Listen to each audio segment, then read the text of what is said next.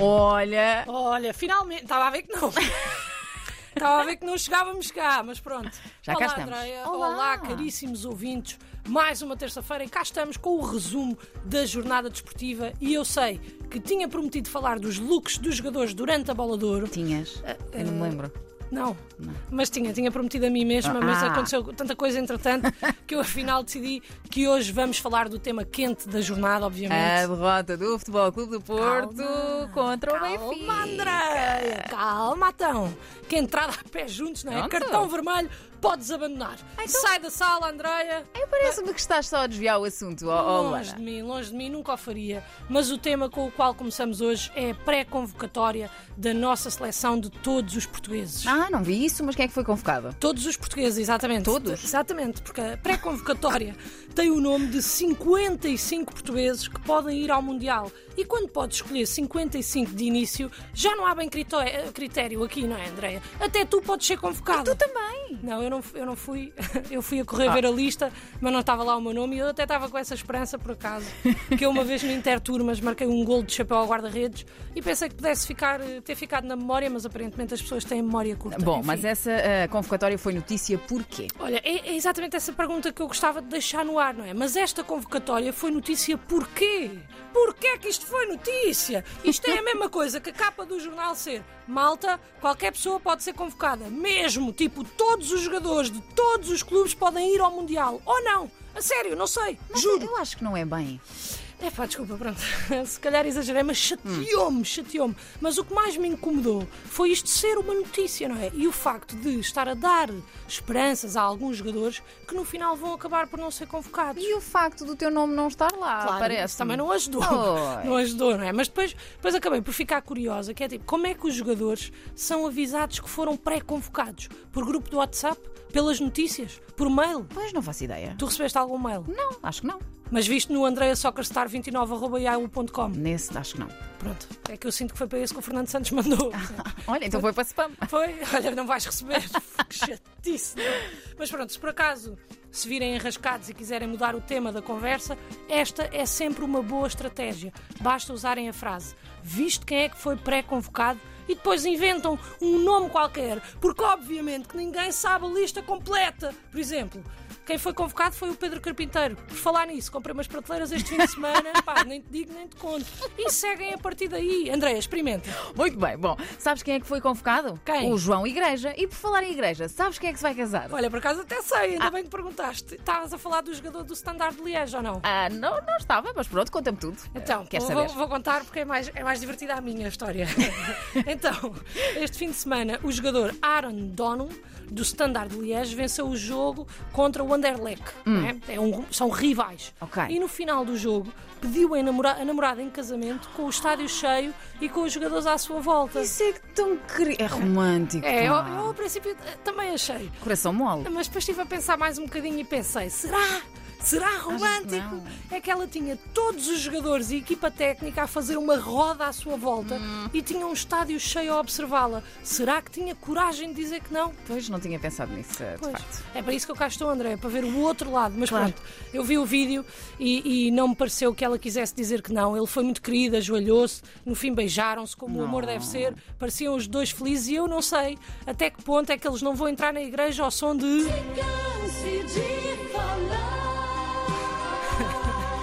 Gostava de lançar aqui uma Eu- tendência. Bem, se alguma vez aí em casa conhecerem alguém que entrou na igreja ao som desta Queremos. canção, por favor, gravem e, e mandem para o nosso WhatsApp ou para melhor que nada, arroba rtp.pt. Eu vou aproveitar esta música para mudar de tema. Uhum. Ah, vou mudar. E não, não vou, Andréia, falar do Porto Benfica. Epá, Vou eu sim achava que falar- sim. Eu E sei, devias. Eu sei. Mas eu vou falar da bola de ouro precisamente. A Alexia Putelas. Lembras-te? Ah, Fica na cabeça. bem tocada. É. Estás a fazer de mim uma crescida. Sei, eu sei. Mas hoje vou falar do vencedor masculino, Ah. Karim Benzema, que é um jogador soberbo, um homem simpático e eu acho que deve ser um ótimo gestor de conflitos e pode e deve ser visto como uma inspiração. Mas porquê? Olha, porque ele para a cerimónia da bola de ouro não só levou o filho, como também levou a mãe do filho e também à atual namorada. E se isto não é inspirar as pessoas a tratarem-se melhor após uma break-up e divórcios, Andreia, eu não sei o que mais é que nós podemos fazer. Ou não que tenhas feito grande coisa agora, mas. Ah, não, não, não, não fiz, mas também não sou eu, é o Karim que tem que fazer isso, Claro. não sou eu, não é? Tá bem. O filho de Karim Benzema, Ibrahim, roubou a cena por ser muito fofo Hum. e fez lembrar o nosso Cristianinho Júnior quando era pequenino. Saudades, Olha, saudades. olha, olha. E o Ronaldo?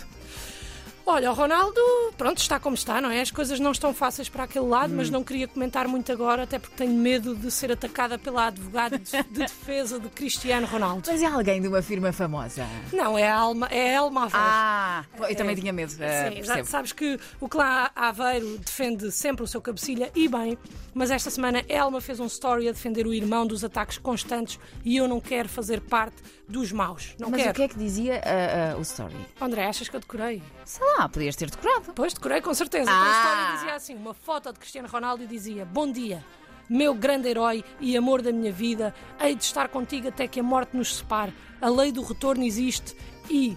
Muita coisa eu vou ver, principalmente o desrespeito, vírgula. Não faças o que não queres que te faça, vírgula. Eu hei de ver, vírgula. Deus não dorme. É verdade.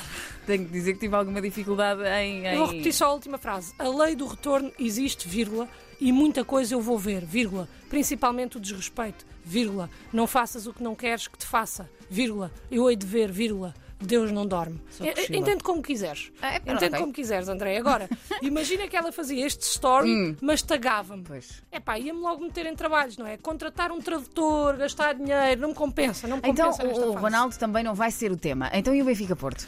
Vai ser tema, aliás, o Ronaldo tens toda a razão, porque houve um pequenito, o Josué Benjamin Figueroa, de 13 anos, venezuelano, que fez um busto de Cristiano Ronaldo e pediu a ajuda das redes sociais para que a estátua chegasse aos olhos do jogador. делают E eu achei que era aqui na rádio, que ninguém nos vê, que podia fazer este apelo. É pá, mandem o busto ao Ronaldo. Mas está bonito ou está como aquele da Madeira? Que É está assim. assim um bocadinho. Eh, Pronto, honestamente está giro, está perfeitinho Claro. e está ainda mais perfeitinho se pensarmos que foi feito por uma criança. É muito surpreendente porque está simétrico, realista e impressionante, por isso eu não gostei. Então, mas porquê? É pá, eu gostava daquele torto, achava que dava mais personalidade.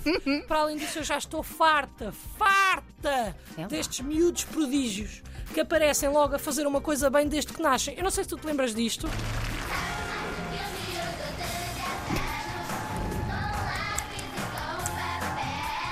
Noventas puro.